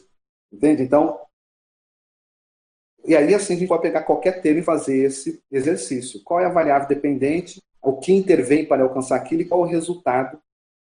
Né? O que intervém para colocar na prática qual o resultado que eu posso alcançar? Essa é a proposta desse trecho. Obrigado pela pergunta, deu para dar uma geral nela. Marina. Aí que se não ligar o, o microfone não funciona. Pronto. Uhum. Quero aproveitar essa fala que você fez, esses links pensantes, né? Um outro conceito da conscienciologia, em que esse resumo que você fez de como organizar o pensamento e as ideias, né? É, vai me ajudar muito mais e é o que está me ajudando a entender. É a questão da max proex grupal. Quais são as variáveis disso daí? Mas como é que, que, que organiza isso? É, qual é o vetor? Para quem isso? Né? Exatamente o que você falou. Então, só para a gente é, pensar, Terezinha, que é, essa organização das informações, né? da forma como o Marcelo resumiu ali, é, nos, pode nos ajudar muito a entender esses conceitos avançados, quer dizer, avançados para a gente, né? Não deve ser muito Sim. avançado para evoluciólogo que seria nós mas ajuda muito. É isso que eu queria colaborar. Muito bom, mano. Porque ajuda a gente a, a, certa forma, quase que usar a técnica do apostilhamento, né? A gente picota em elementos que a gente pode trazer para o nosso dia a dia, né? Então, ah, mas como que eu sei que nós estamos trabalhando na Max, na Max Projetos grupal? Veja quantos, quantas atividades coletivas nós estamos fazendo pensando no bem comum e não do individual. Né? Quantos projetos grupais suprainstitucionais existem? Quantos mega... E aí a gente começa a levantar esses elementos que, de certa forma, são indicadores se a gente está indo para o lado certo ou está indo para o lado contrário. Né? Perfeito. E o que eu estou descobrindo é isso que você falou aí, exatamente. Porque é, como é que fica o meu pedacinho da Max ProEx grupal, uhum. né? Como foi elaborado que o pedacinho do Marcelo é assim, o meu pedacinho é assim, né? Será que eu estou no pedacinho do Marcelo? E a gente vai, vai vendo isso que você falou, as sincronicidades. Quando o professor Valdo escreveu, olha, na década de 60, 70, os amparadores intensificaram as minhas projeções. Você vai ver e fala, uau, na minha vida também aconteceu isso. Então, é isso que eu estou descobrindo, porque essa organização das ideias está me ajudando, né? Botando as coisinhas no seu lugar. Muito bacana, muito bom isso. Falou o professor Valdo, né, só antes de voltar para perguntas que tem bastante, possivelmente, tem uma, uma, um relato do professor Valdo que me marcou muito quanto a essa ideia da mera fraternidade. Quando ele chamou aquele dia que falou assim, reúne todo mundo aqui no teu lugar que eu vou falar umas ideias avançadas, tipo a hora. O transmentor passou aqui em casa e falou, pega aquela pastinha com aquelas ideias que agora está na hora de falar com essa turma. Vocês lembram disso? Aí tinham 300 pessoas lá no tertuliário e começou a falar, porque tudo começa pelo princípio consciencial, aí vem a planta, aí vem a, a, o, o Homo sapiens, e aí a pessoa vai descobrir que existe energia. E ela vai querendo, então, existe energia, mas de onde que essa energia vem? Para onde que essa energia vai? Existem os chakras? Eu olhando, falei, hum, onde que ele vai chegar com essa Até aí não tem nada de novo. Não tem nada de novo para trazer 300 pessoas aqui pela manhã. E aí, então, chega o processo vai, e chega o curso intermissivo, bem curtando, né? Chegou no curso intermissivo, vocês tomaram um impacto. Cada um começou a olhar suas coisas, ver por onde que eu vou organizar isso e pensar, então, com qual vai ser o soma, qual vai ser a família, qual vai ser a profissão, e eu vou encontrar aquelas pessoas, se eu encontrar aquelas pessoas, eu tiver uma recaída por causa daquele grupo, e o aporte que eu vou ter, e nós ficamos muito envoltos nisso. E esquecemos dos colegas na da. E eles falam assim, mas cadê o Silva, aquele cara boa praça, que a gente andava por aí fazendo farro, sumiu. Estava lá no curso de tempo, vocês não tiveram tempo de pensar nisso. Aí ressoma, vem para cá, encontramos a consultoria, começamos a plotar esses cons, vamos recuperando tudo isso, procurando colocar essas ideias todas na prática, por isso que a consultoria é teática, né? não é só teoria, não é só entender, mas é se esforçar para vivenciar isso, e tudo isso vai fazendo mais sentido. O próximo curso intermissivo de vocês não vai ser teórico, vai ser prático. Vai ser o resgate na baratosfera. Aí ali veio o impacto. E a hora que o transmissor pediu para eu falar isso, né, ele colocando para gente, é porque já deu o ponto de virada, ou seja, a grande maioria vai conseguir fazer isso. Ah, mas então eu vou formar uma Equipex? Não, é você, sozinho. Mas eu não posso ir com meu duplista, minha duplista que eu gosto muito. Não. É vou, mas por que, Valdo? Ele vai estar no curral dele, ou ela vai estar no curral dela. É você sozinho. Mas o que, que eu quero destacar dessa fala? Ele foi falando, e aí ele constrói toda a ideia e mostra que vai chegar um momento que a gente resgatou uma certa quantidade de pessoas, encaminhou e essas pessoas vão ressumar. Ele falou: então vocês vão querer fazer mini proexes curtas para poder ajudar essas pessoas. Porque vocês sabem que o primeiro start para a consciencialidade é mais difícil. Então, o fato de vocês ressomarem junto, a presença de vocês já vai trazer mais harmonia para aquele grupo. E aí vem a frase que ele explicita a mega fraternidade. Ele falou: aí vocês vão arranhar as paredes da mega fraternidade. Porque vocês vão assistir sem poder pedir nada em troca. Olha o processo da mega fraternidade com uma autocognição. Conhecendo profundamente as dificuldades de cada uma daquelas consciências que a gente trabalhou na bratosfera para resgatar, encaminhar e, e, e, formar esse grupo que é ressomar, a gente ressomar junto, a gente não tem direito, nem para direito, de pedir nada. vocês vão alinhar as paredes da fraternidade, vocês vão começar a assistir sem poder pedir nada em troca. Isso é muito forte, né? na ideia da mega fraternidade. A gente aprender a assistir sem pedir nada em troca, sem fazer negocinho. Puxa, mas eu fiz tanto, agora eu estou nessa pressão, os amparadores não aparecem. Continue fazendo os amparadores, se você está numa pressão que você está, às vezes, sendo testado no seu nível de arrimo, continue trabalhando a sua pensanidade para você não entrar no desequilíbrio, continue trabalhando as suas energias, volte a atenção para ver aonde que está pegando, qual a lacuna que está dando essa vinculação. Então a gente começa a fazer esse movimento da autopesquisa como um ciclo, um moto contínuo. E aí a conscienciologia toda ganha uma outra perspectiva quando a gente pensa que tudo isso está nos preparando para esse momento de formação do líder interassistencial. Porque aí ele tem essa ideia falando, aí depois de 200 anos, aqueles que se saírem bem vão ser os líderes interassistenciais. E faz aquela piada na nossa cara. Por que, que vocês acham que eu tenho vocês aqui hoje? então ele fala, ele devolve, né, que ele já trabalhou tudo isso. Então vocês vão ter o grupo de vocês, a plateia de vocês. Mas vai ser dentro dessa construção. Isso tudo está com viés da mega fraternidade. Vamos lá, né? Só porque como veio isso para não perder essa, Muito bom. essa exemplificação. Aqui então a pergunta da nossa amiga Marilux, aqui de Foz. Bom dia, professor Marcelo. Estou adorando sua explanação, como sempre. Pode fazer um cotejo entre mega fraternidade e transafetividade? Então, nós temos uma oficina de, de condutas paradiretológicas na Juriscons e a gente trabalhou esse tema da transafetividade. Então, o professor Walder coloca a transafetividade como um aspecto, a transafetivologia, como um aspecto bem avançado. onde a consciência ela transcende essa afetividade comum do nosso dia a dia, a questão do sexo, do gênero, e ela passa a olhar a outra consciência a partir do que ela é enquanto um patrimônio consciencial, singular, evolutivo. Se a gente for pensar a CL, por exemplo, com sexo livre, o que, a gente tem como hipótese que a evolução é a de infinito? A CL Y ou X, ela vai encontrar a CLZ que ela veio de uma linha de desenvolvimento, de uma história muito específica e singular dela. Às vezes até extraterrestre, de outro cosmos, de outra galáxia.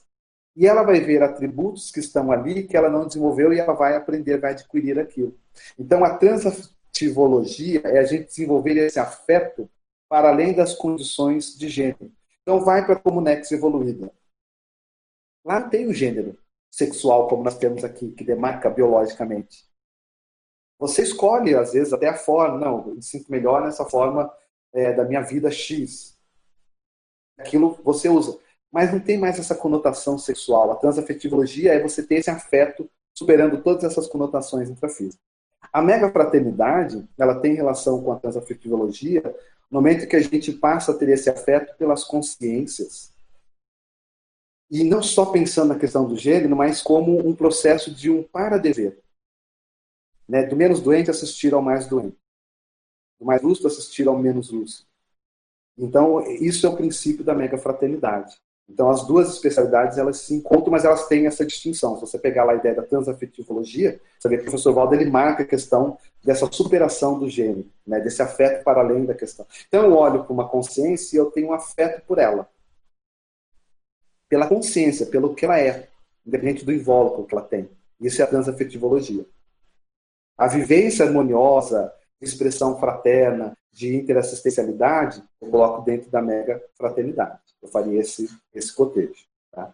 E só voltando, Hernani, lá para a Luzia Consciência, quando ela perguntou da metria da cosmoética, eu, na hora eu puxei, puxei, eu lembrei do verbete, mas não lembrei do que, que era. Ele coloca como metria, unidade de medida, a ortopensanidade. Eu busquei na minha memória, caminhei pelo exemplo eu não lembrei. Mas aqui falando, eu lembrei a medida da cosmoética é a ortopensanidade. Tá? É, aqui agora a pergunta da Estela Alcadipani, aqui de Foz. Bom dia, Marcelo. Professor Marcelo, gostaria que explicasse como os apriorismos em relação às imaturidades das consciências ao redor podem diminuir nossa assistência, até mesmo energética. Perfeito. Obrigado, Estela. Um abraço para você. É, então, veja só, consciência priorística, né? A priori, ela tem uma concepção do que é aquela pessoa. Ela se limita a enxergar de fato o que é aquela consciência. Né? Eu tinha dificuldade com uma consciência no meu dia a dia, de convívio. Projeção, e nessa projeção eu tive uma retrocognição que depois eu fui buscar os dados intrafísicos e achei um momento na história relacionado àquilo. E nessa retrocognição, eu era uma pessoa muito próxima dessa consciência. E ali eu tive um sentimento de fraternismo olhando aquele ego, aquela pessoa naquela vida, como eu não conseguia ter aqui hoje. Aquilo desmontou todinha a minha concepção sobre a pessoa de hoje que ela está sendo seja, o que ela está conseguindo manifestar hoje, o que ela está optando por manifestar. E aí os amparadores falam assim, ó, vocês eram tudo do mesmo grupo. E veio esse sentimento de fraternismo. Então, eu olhei e falei assim, caramba, de certa forma, o que, que eles fizeram? Eles desmontaram a minha a priorismose. Eu não conseguia ver a pessoa. Eu comecei a entender mais por que, que a pessoa tem aquela manifestação? Gente, então esse trafor daquela vida que a pessoa usa hoje, mas que ainda tem alguns penduricalhos que geram efeitos, né, que é o que o professor Walter chama no, no 700 experimentos, às vezes, a composição do mega trafor com mini trafar. Caramba, mas tem uma lógica, por que, que a pessoa, isso para ela é tão valoroso? Tem uma para história para ela, por que, que aquilo hoje é tão marcante na manifestação dela? Então, acho que essa questão da gente desmontar a priorismose nos possibilita enxergar as consciências como elas são. Outro exemplo bem prático que o professor Valdo nos deu como uma lição. Tem uma personalidade lá de Porto Velho, o José Silva. Né, vocês devem lembrar dele. Em 1996 foi a primeira vez que eu vi o José Silva ganhando o livro Teneps, no curso Teneps, lá no Caribã. Ele subiu lá, ele era um negão, o Valdo falou, ah, aqui, ó, tem uma Cossex, um amparador assim, assim, tal, não sei o que com ele e tal. Esse cara apareceu um tempo depois, ele foi voluntário nosso lá no IPC, depois se afastou em função das condições da vida, dos desafios humanos. E ele voltou no ECP2 do professor Frederico Gani, em Manaus. E lá no ECP2, ele foi tirado do corpo pela monja, e ele teve um tete a tete e a monja falou umas coisas para ele. Ele ficou muito encucado com aquilo, pegou um avião, veio para Foz do Iguaçu. Eu estava no CAEC o dia que ele chegou, que ele ia falar com o professor Valdo.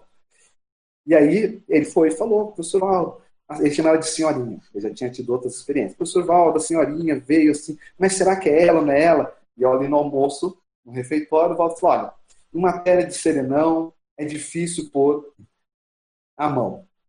Mas como que é? Ele começou a descrever. Ah, era assim, assim, acho que fala. A descrição que você está dando bate com o quadro visual dela, mas é difícil eu pôr a mão nisso. E o professor Walter terminou o almoço dele e saiu.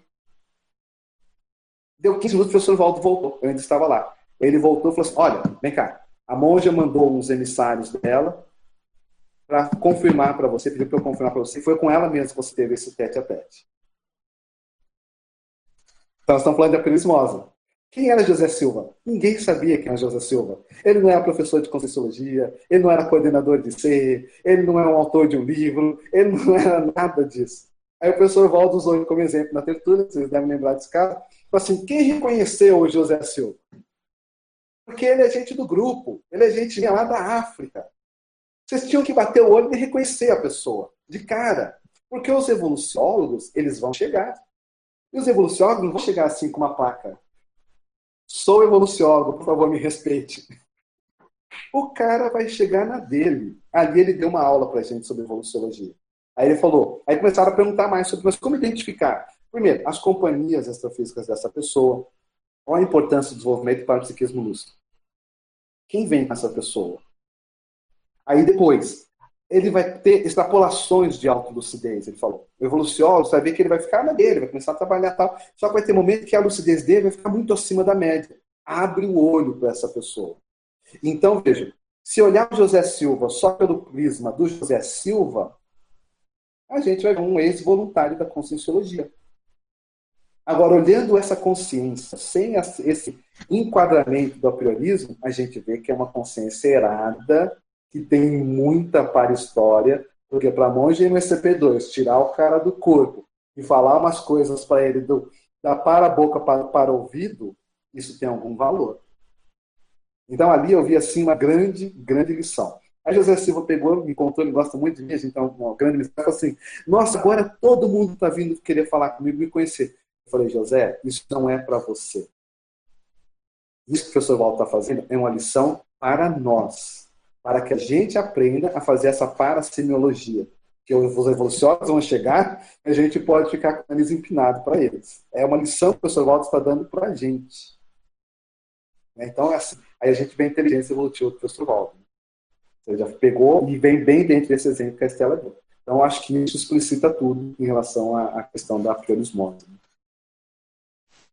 Até o nome do cara já é didático, né? José não, é muito É o nome mais comum e o sobrenome mais comum que tem. Né? Pode ser qualquer um. O José, exato. É. Foi, foi, assim um tapa de pelica, né? A gente entendeu o processo. A abordagem. Coisa de serenão mesmo.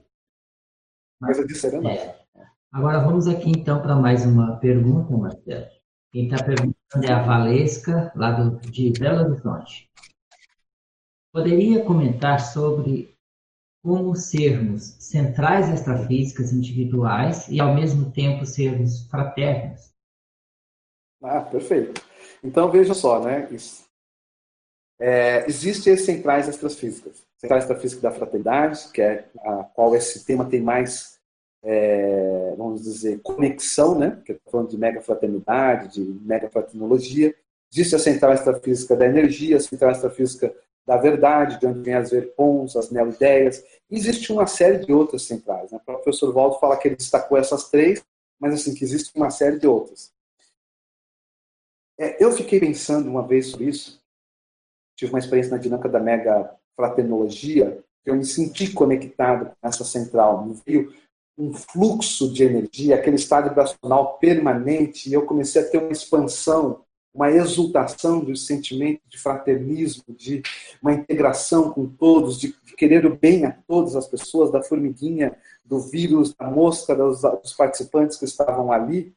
E ali eu senti um pouco dessa ideia de nós podermos sermos centrais intrafísicas.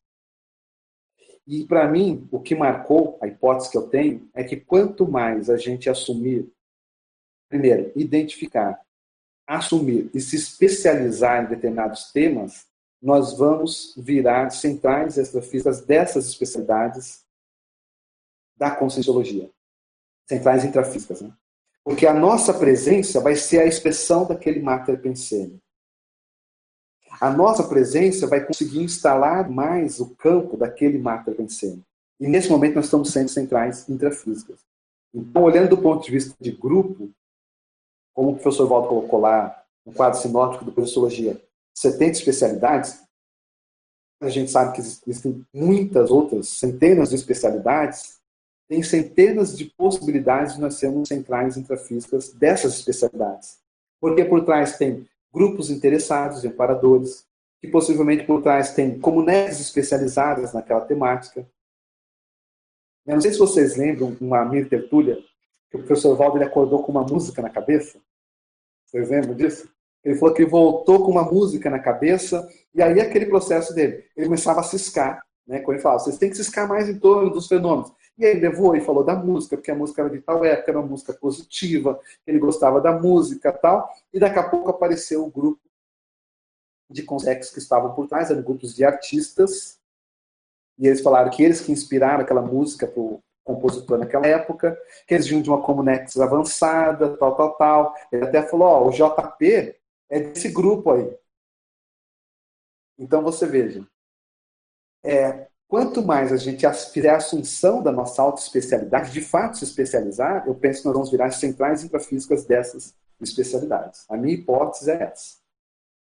Né, que vai conectar com as centrais extrafísicas relacionadas a essas temáticas. Então, o meu, minha meta desafio para essa vida, virar uma central intrafísica de solo pensando da mega fraternologia.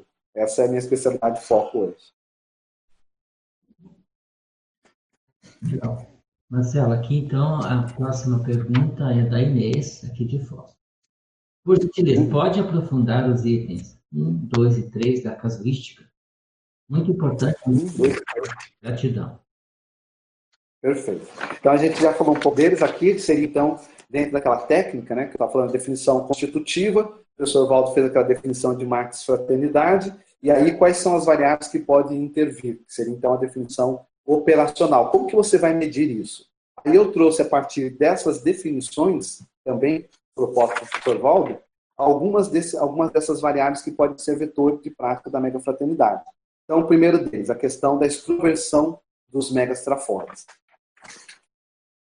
Todos nós temos uma dinâmica consciencial que é, temos trafores, traços fortes, temos trafores, traços fartos, aquilo que a gente ainda não conseguiu alijar da nossa consciência, mas que já nos incomoda, a gente ainda às vezes pratica e aquilo a gente vê que não é bom, a gente está fazendo esforço para superar, e tem aquele, aquele traço que falta. Eu olho naquela pessoa e falo, puxa, aquela pessoa é tão boa nisso, mas eu não tenho isso. É um traço faltante, me falta adquirir. E isso faz parte da dinâmica consciencial de todos nós. Uma das condições que eu vejo que tem relação com o epicentrismo e mega fraternidade, nesse ponto, é que para que a gente possa assumir o epicentrismo, a gente precisa fazer uma opção, que é a opção pelo trafão. Eu sei que eu tenho trafares. E eu sei que eu tenho traços faltantes. Só que eu opto colocar no meu trafor para funcionar na prática, dentro da interassistencialidade. Não menosprezando os traços fardos, que precisam ser trabalhados na autopesquisa, e não menosprezando os traços que precisam ser adquiridos, porque isso segue com evolução. Então, a extroversão do, do megatrafor, ela é mega fraternidade porque ela nos leva a sair do próprio ego, sair do umbigo para fazer algo que a gente já tem. Ah, mas o meu megatrafor não é igual ao seu. Por exemplo, vamos usar aqui como cobaia. Um dos meus metrafores é o processo da comunicação. Eu tenho facilidade com o processo da comunicação. Então, eu procuro usar isso de maneira técnica. O fato de eu ter facilidade, ontem eu repassei o meu paper todinho na cabeça. Como se eu estivesse dando uma aula para mim mesmo. Puxa, mas você é professor desde 96 e você faz isso? Aí eu sim. Porque como eu sei que esse é um trafor, a hora que eu tenho esse fio condutor na minha cabeça mais claro, eu relaxo totalmente os amparadores entram e surfam dentro desse meu traço de comunicação. Entende? Então, assumir o alto trafor e colocá-lo para funcionar. Então, essa é a ideia aqui que ele coloca. Max Fraternidade é a extroversão do mega trafor. E o outro que a gente já também falou um pouco é a questão do altruísmo. A gente não esperar situações calamitosas para sermos altruístas. Olhemos mais para o lado. Às vezes é o parente que está convivendo com a gente, que a gente não está vendo que está com conflito, que ele está ali encapunhado, que ele está assediado, que ele está com necessidade específica. Às vezes é um voluntário, colega nosso. Às vezes é a pessoa do trabalho.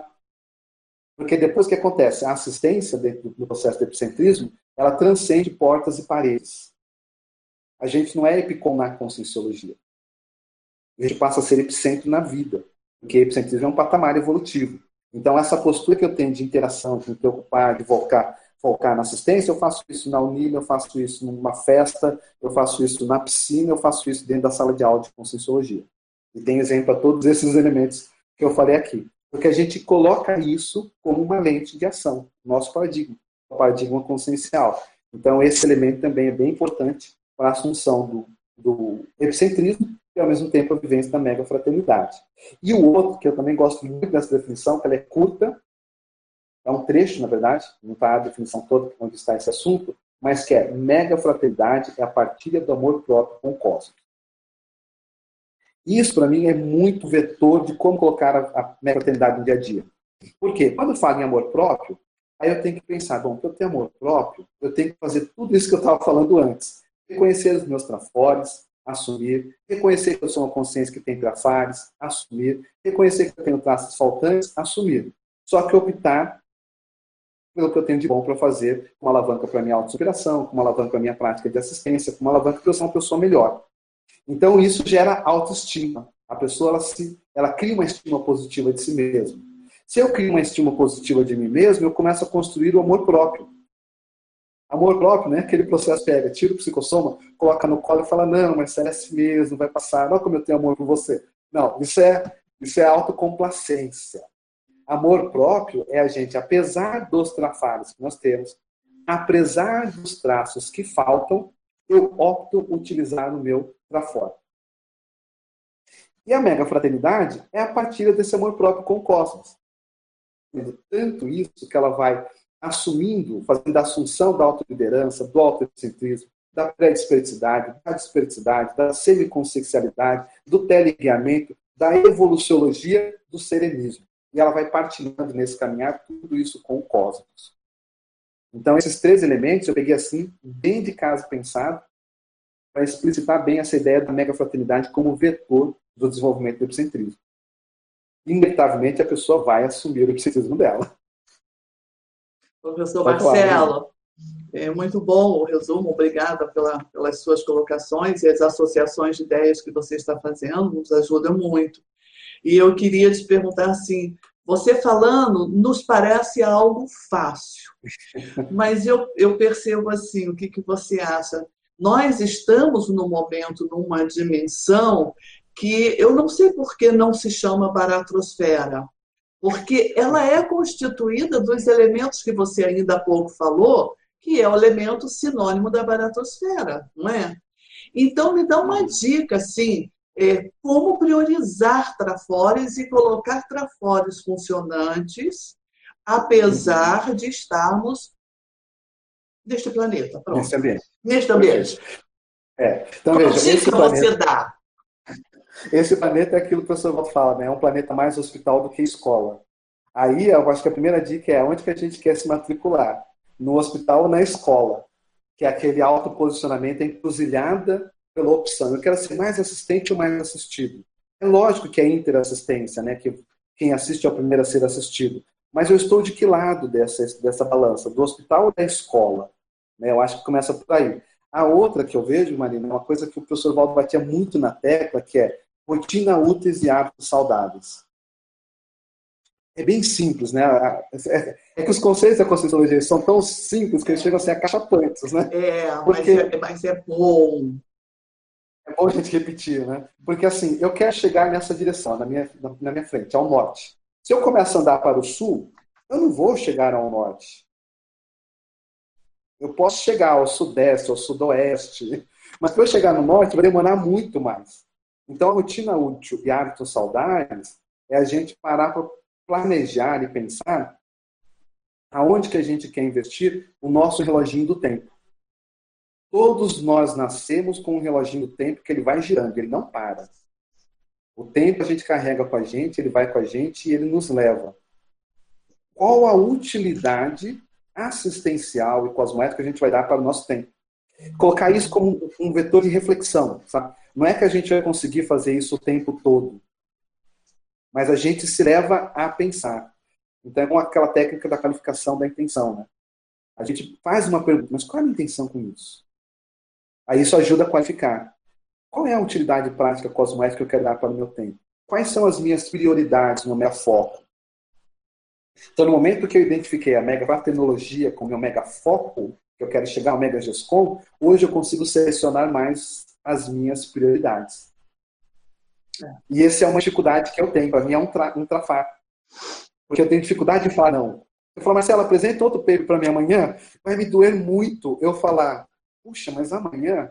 E falar não que eu vou virar uma madrugada, vou escrever alguma coisa, vou falar, posso apresentar só a ideia e depois eu mando o paper? E eu vou apresentar. Então é um traço para mim que eu preciso trabalhar. E que hoje o, fato de eu ter achado isso, essa especialidade, me ajuda a entrar nesse binômio rotinas úteis, hábitos saudáveis, a colocar isso como mega foco. Vem uma demanda, eu penso, como que eu vou associar a mega tecnologia a isso? Está muito fora. Às vezes tem que entrar, é essa pauta, você vai. Mas às vezes eu falo, gente, ó, nesse momento não dá, meu mega foco é tal coisa. Então acho que a gente pensar sobre isso, Marina, nos ajuda a, a trazer né, a, a nossa matrícula para o planeta escola. E menos para o planeta. É, você deu uma excelente dica. Deu uma excelente dica. Eu, eu, posso fazer mais uma colocação? Cadê o Hernani? Deve ter uma opção de perguntas, mas eu tenho a impressão que está meio congelado. Então, deixa eu aproveitar você, Marcelo, e as, todos os que estão nos ouvindo. Tá? É, na hora que você foi falando a respeito, eu anotei aqui, né? A questão é, é, da mega fraternidade, foi conduzindo essa condição que não basta você simplesmente é, tratar todo mundo como seu irmão, né? Você foi aprofundando nessa condição. E às vezes, né, professor Marcelo, é, é, apresentar essa fraternidade vai contra pelo, né, dos seus interesses pessoais, né? É o, Uhum. Desculpe minha franqueza, mas é o que eu mais me vejo, tá? Vai contra pelo você fazer aquela condição. E como você vai é, priorizar a mega fraternidade quando você tem que trabalhar na impactoterapia, que é uhum. o mecanismo da TARI, só que é um mecanismo da TARI sofisticado, né, Marcelo? Perfeito, é. Sabe o que, que você capítulo, pensa? Sabe aquele capítulo que eu falei que tem as metrias, né? O professor Walter fala sobre as metrias da pensanidade e as metrias de algumas especialidades. Ele coloca a metria da, da impacto terapia. E aquilo me impactou muito. Porque ele coloca assim: a impacto terapia é a atuação da Thales no megafoco do prioritário. Uau! Não, não é impactante isso? Megafoco do prioritário. Do prioritário. Então é que ele falou aqui, eu todas as ações do Valdo, às vezes comigo, que eu falo, mas Valdo, tal coisa. Não, mais importante é isso. Você fala, caramba, eu vim perguntar um negócio, já acabou com a conversa, já foi no que era o cirúrgico. Isso é impacto terapia. Então, acho que nós estamos aprendendo a fazer isso. Nesse aprendizado, Marina, a gente vai passar da dose, vai ficar quem da dose, e aí entra essa autoestima, esse amor próprio, para a gente se puxar para cima. E não falar, pô, como eu sou ineficiente, fulano é muito melhor do que eu do que isso. Errei Não, de novo. Estou... Errei de novo. Eu estou em construção e vou usar aquela técnica do auto-perdoador, auto-perdoador. Mas a impacto terapia, essa definição que ele deu, foi simplesmente impactante. Né? É, o, é, a priorização da TARES com mega foco no prioritário.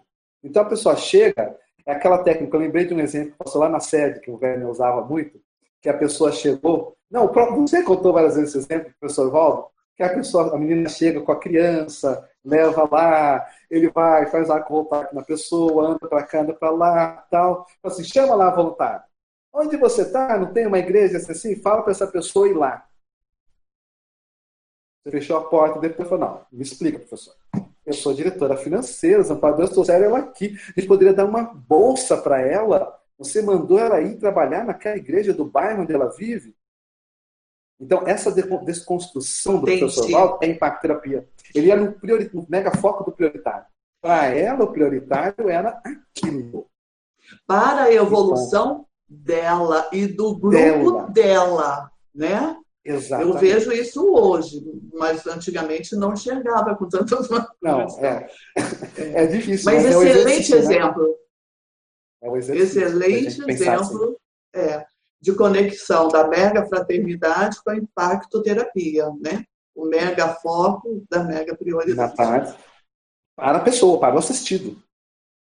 Ele coloca para o assistido, não é o mega foco para a gente. É para, para o assistido. assistido. Então, isso que vem a expressão da, da mega fraternidade com impacto terapia. Excelente exemplo. Não, Marcelo, você falou várias vezes, você falou agora de novo de hétero perdão e auto-emperdoamento, e você falou várias vezes sobre a questão do ego, de você sair do ego. No uhum. item 11 lá, você coloca o ciclo do aprendizado como descentrifugação do egão, em relação com aquele verbete do professor Valdo. E aí eu estava pensando aqui, será que então essa expressão da mega fraternidade nós poderíamos considerar como um sinônimo de maneira mais lato senso é, de autoincorruptibilidade? Eu penso que é um dos elementos. Eu acho que a mega fraternidade ela vai para além disso. Esse seria um dos vetores, que é aquele do auto imperdoador. Né? Como que eu vou caminhar mais para isso? Aí a pessoa vai pensar, vai ter a lógica do auto imperdoamento.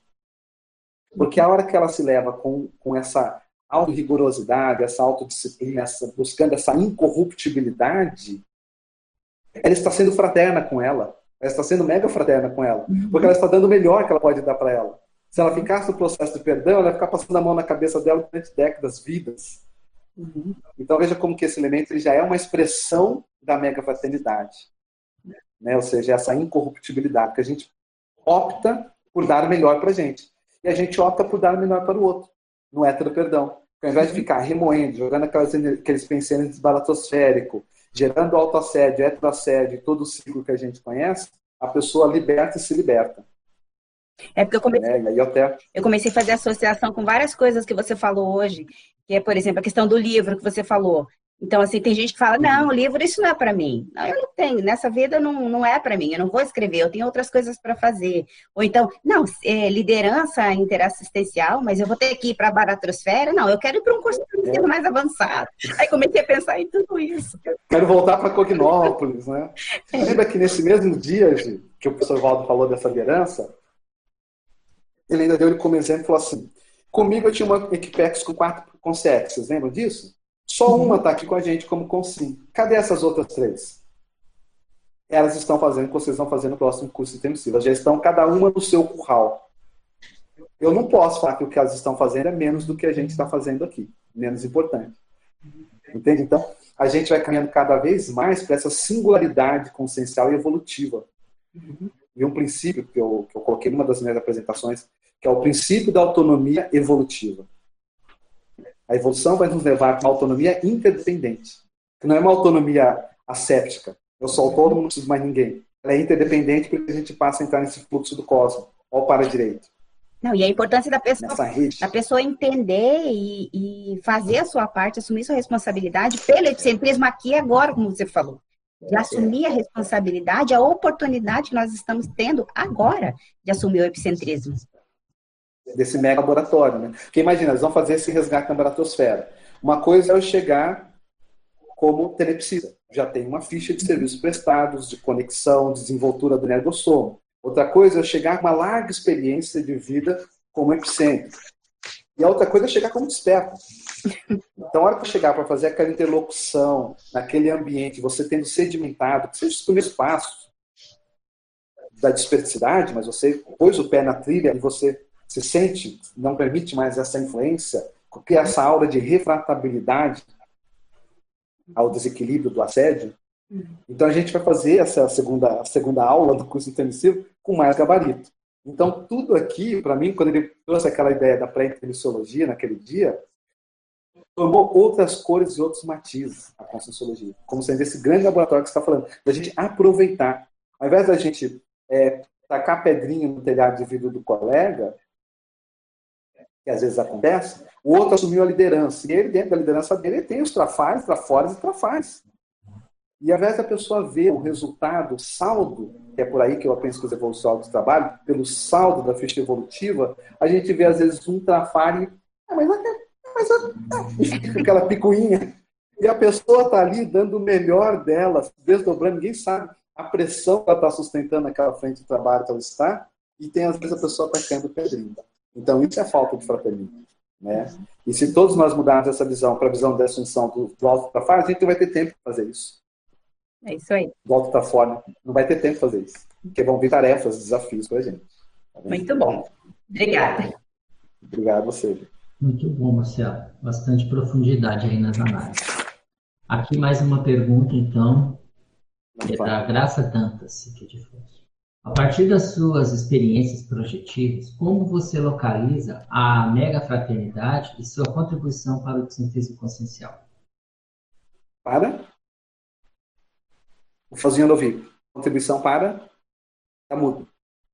Ah, eu vou repetir, tá? A partir das suas experiências projetivas, como você localiza a mega fraternidade e a sua contribuição para o epicentrismo consciencial? Isso. Então tá. É o próprio tema do do, do, verbete, do paper, Graça. A ideia da gente. É, aqui é, eu coloquei até que isso aqui é um ensaio, né? Um ensaio teórico, eu tenho outras coisas escritas sobre mega fraternidade. As ideias, às vezes, elas vão pulando e eu vou abrindo trechos e eu vejo que é uma malha que daqui a pouco eu vou conseguir conectar tudo isso, tem os cursos. Mas a ideia que veio aqui nesse, nesse paper é da proposição de pensarmos a possibilidade de ter a mega fraternidade como vetor de atuação. Igual aquilo que eu abri falando, né? A, a liberdade e a igualdade foi super instrumentalizada na sociedade. Eu sei os meus direitos, o, o quinto artigo da Constituição, eu quero ser tratado como igual, ninguém. Mas pouco se usa essa terceira opção, que seria isso que eu estou pleiteando. É fraterno? Essa ação que eu vou fazer é fraterna? Sabe? Então, quanto mais a gente fizer essa meta-pensionização, colocar essa pensionização sobre o que a gente está pensionizando, e com essa pergunta na cabeça, eu penso que isso vai nos ajudar a fazer opções mais lúcidas e assumir os nossos trafortes, como uma ação fraterna, né, perdoar as pessoas com quem a gente teve alguma dificuldade, ser mais auto-rigoroso com a gente mesmo, entrar mais de cabeça na assistência, assumir as autoespecialidades que cada um tem, porque os fatos e as pesquisas elas direcionam eu não peguei a, a especialidade megafraternologia falando assim, nossa, que bonitinha essa especialidade, eu vou estudá-la. A minha vida foi me conduzindo. Quando eu vi, eu estava dentro de uma que a especialidade era aquela. Aí eu fui criar uma dinâmica, passei a fui convidado a fazer parte do Conselho de Epicons, havia uma demanda assistencial dentro da instituição, fui criar uma dinâmica. Na TENEPS me veio a formação da dinâmica, eu vi a formação. E aí nós fizemos um experimento no MIT, da Unicim, e o relato das pessoas foi: nossa, mas eu senti um sentimento de fraternidade quando eu estava ali. Ah, mas me veio muito sentimento de mega fraternidade. Foi então essa dinâmica vai chamar dinâmica da mega fraternologia. E aí, quando eu vou ver, a mega fraternologia ela é a antípoda do meu passado com a escravidão. Então veja como que aquela ideia do professor Valdo, que os fatos direcionam as pesquisas, ela é muito é, real e importante na conscienciologia. Porque eu não fui e falei assim, eu vou estudar mega fraternidade, eu sou bom nisso. Não, eu estudo mega fraternidade porque eu preciso aprender isso. Eu preciso me paraterapeutizar com essa especialidade. Paraterapeutizar o meu passado, a minha história. Ressignificar o Silva nesse novo momento em relação a toda a história que me faz hoje. Que me traz a ser o que eu sou hoje. Entende? Então, penso que isso é muito sério da gente pensar nessa questão da mega fraternidade e epicentrismo.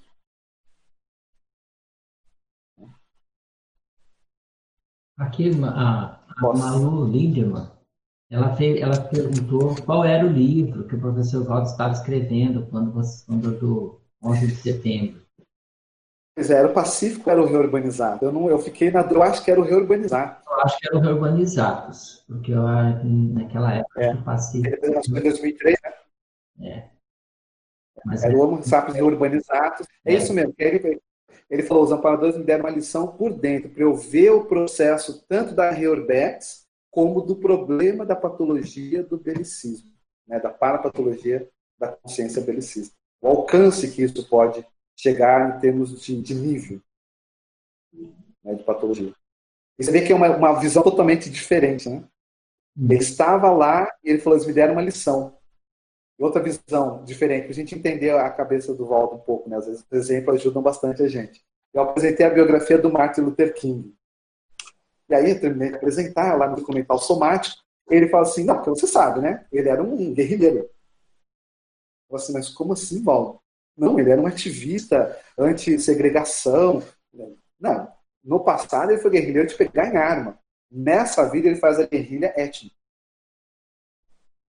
Então você vê a visão da, da consciência, né? Como a perspectiva, aí faz você pensar uma série de coisas a partir desse enfoque. E Marcelo, você está usando um exemplo muito bom, porque conhecendo um pouco da história, como foi o professor Valdo estar em Nova York, exatamente né, no dia do, do evento, quer dizer, na manhã do evento, ele poderia ter uma análise, uma autoanálise trafarista, né? Uhum. Nossa, mas que castigo é esse? Porque eu mereci tanta confusão, né? E, no é. entanto, é. até ali ele tira o proveito para o processo da, como você colocou aqui, autonomia evolutiva. É isso? Autonomia evolutiva. É o traforismo, a prioridade pelo trafor, né? É. Agora, eu tenho um lema que eu coloco para mim que é assim, tudo me ensina. Andei, estava andando, pá, tropecei, enfiei o pé no buraco. Eu paro para pensar, por quê? Todas as lições que eu tive dentro da conscienciologia, e eu passei por muita coisa em termos de experiências, é, eu tiro lição daquilo. O que, que eu tenho que aprender com isso? Né? O que, que isso está me ensinando? Às vezes demora um pouquinho mais, mas eu deixo essa, essa minhoquinha na minha cabeça até eu tirar alguma coisa. Às vezes vem um fenômeno, uma extrapolação, vem uma inspiração dos amparadores né? E aquilo muda o viés de pensamento e você começa a ver a ótica da lição. Sai da ótica da tragédia, a ótica da vitimização e passa a ver a ótica do aprendizado. Né? Tem um item aqui que eu coloco, nós somos um sempre aprendente. Eu acho que eu falo da circularidade. É, circularidade. Uma coisa assim, o epicom, o desperto, o evoluciólogo, o serenão, é um sempre aprendente. Então, a gente achar que vai furar o céu, não vai, porque a gente vai estar sempre aprendendo. Precisamos ter para olhos e olhos para enxergar, para ouvidos e ouvidos para ouvir, para poder tirar a lição e ter a opção de colocar na prática, porque mesmo às vezes não é tão simples, não, mas não, falando parece que está tudo muito claro, Marcelo. Às vezes, me acontece também que eu tenho uma ideia, eu tenho, não, Marcelo, você tem que mudar esse seu pensamento, isso não está te ajudando, está tirando o autoassédio. Mas aí entra o egão. Não, mas se eu mudar isso aqui também, eu vou estar tá dando, vou tá dando razão para a pessoa. E aí então vem esse embate íntimo do autoenfrentamento. Que o autoenfrentamento é a gente colocar uma nova postura no lugar. Né? Sou voluntário hoje na Juriscons, a gente trabalha a técnica do CPC, é exatamente isso. Olha, eu quero mudar isso. Mas o que, que eu quero colocar no lugar? Isso que você quer colocar no lugar é a sua cláusula, que você vai lembrar todo dia, todo dia, todo dia, todo dia, todo dia, até que aquela postura esteja no lugar da anterior. Né? E, e é esse esforço do dia a dia que todos nós estamos expostos. E é nesse esforço que nós estamos forjando o nosso epicentrismo. Nós estamos construindo a rimo, ampliando o nosso nível de fraternidade. Eu gosto muito do, do, do verbete pré-desperticidade. Porque lá o professor Waldo coloca alguma coisa mais ou menos assim, que a pré-desperticidade ela é uma, uma ação inteligente no qual a consciência ela opta é, ampliar a sua interassistência abarcando, né? olha a ideia de abarcar, né? abarcando as consciências assediadoras, os satélites assediadores, as conceneres, e, a, e na expressão da Marx Fraternidade. Ele faz uma relação nesse sentido. Então, é uma condição inteligente porque você opta, o negócio do traforo, do arrimo, de abarcar essas conceitos. E aí ele coloca uma qualificação que ele fala assim, consciexes, não a consegue no desenvolver da frase, abarcando essas consciências, não sei o quê, para quem falta prioridade evolutiva. Então ele dá na, na, na definição a ideia do, do assediador, da concener, do satélite, como consciências para quem está faltando prioridade evolutiva. E a periodicidade é a hora que a gente opta por começar a abarcar essas consciências dentro da assistência, e que vai ampliar o arrimo, o estofo, até a dispersidade em si. Então, acho que é muito inteligente esse mecanismo todo da conscienciologia. Né? A gente vai olhando as técnicas, tudo tem uma lógica muito grande. Não, não sei se tem mais alguma questão, senão eu vou também caminhando. É, talvez não dê tempo de colocar todas, mas a gente vai colocando algumas aqui, aquelas que tá ficarem, tá né? Para a próxima. Uhum. É, aqui a pergunta da Diana Araújo Pereira. A auto-rigorosidade deve ser conjugada com a auto-benevolência? É possível aplicar o binômio admiração e discordância consigo mesmo? Sim, muito bom, Diana, gostei dessa associação. Então, auto-rigorosidade, auto-imperdoamento casa muito bem com auto-benignidade. Auto-benignidade é diferente de autocomplacência. A auto-benignidade é todo esse mecanismo que a gente estava falando antes é reconhecer os seus trafores, saber que você tem trafares, que tem trafais, mas você opta olhar a partir da lente dos trafores. Porque o trafore é que vai te ajudar a sair do trafar. O trafore é que vai te ajudar a adquirir traços que você quer conquistar. Então, auto-rigorosidade e auto-benignidade. Binômio é, admiração, discordância. Auto-admiração e auto-discordância. Porque a evolução se faz de discordâncias pessoais. Né? Você vai discordar de você mesmo e você vai colocar algo novo. A ciência se faz a partir, a partir da dúvida. Você tem a dúvida, mas será que isso daqui para mim já está tá passado? Não, hein? eu acho que é o top, mas está passado. E aí você começa a ter dúvidas sobre isso e você vai chegar numa coisa diferente. Puxa, eu achava que isso daqui, essa condição minha já era o top, mas não é. E aí você se atualiza. Então, essa auto é, discordância pessoal com alta admiração, eu vejo que faz parte da própria evolução. A gente vai se autorretratando na evolução, né? vai fazendo um novo retrato da gente. Procura sempre ser um retrato melhor do que o anterior, né? E para você fazer um retrato melhor, você tem alguma coisa você viu que você já não concorda mais. Até ontem, isso daqui era assumível, era normal para você. Puxa, a partir de hoje já não dá mais. Olha a autodiscordância mas você continua tendo admiração com você por causa da auto-benignidade. Bacana essa associação. Pergunta aqui da Malu. É, cerca de mim há um pai de uma colega caminhando para ver sombra. Um senhor egocêntrico e materialista que sofre com medo da morte. Filho que ele não vê a tempos. Como pensar a mega fraternidade neste senhor? Primeiro, um dos princípios da mega fraternidade é não pense mal de ninguém incluindo nesse ninguém você. Então pense positivo pela pessoa. Quando nós não temos espaço para fazer uma interlocução com a consciência, falar com ela e procurar exercer diálogo e atalhos, a gente usa as energias, porque para energia não tem tempo e espaço. Crie com as suas energias positivas um ambiente de fraternidade para essa pessoa. Pense no melhor da expressão dessa pessoa, alguma coisa de bom ela tem. Nem que seja ter criado os filhos da melhor forma. Os filhos hoje são pessoas que estão aí vivendo, etc., que você tem afeto, gosta, admira. Então, olhe o trafora da pessoa. Crie energeticamente um ambiente positivo para essa pessoa, porque a gente dá espaço para que os próprios amparadores, à medida do possível, atuem em favor do que é o melhor para ele, e não do que a gente acha que é o melhor. Não, eu tenho que ir lá e fazer matares falando de multidimensionalidade para pessoas. Isso vai ajudar. Entende? Então, entra com energia, você já vai contribuir. Tem uma técnica do professor Mário Oliveira, que é um verbete dele, técnica da visualização pacífica. Coloca ela na sua tela mental, veja o melhor dessa pessoa, essa pessoa no melhor estado dela e exteriorize suas melhores energias envolvendo essa pessoa, dando um banho de energias positivas e fraternas nela. Tá? Essa é uma técnica que eu indico.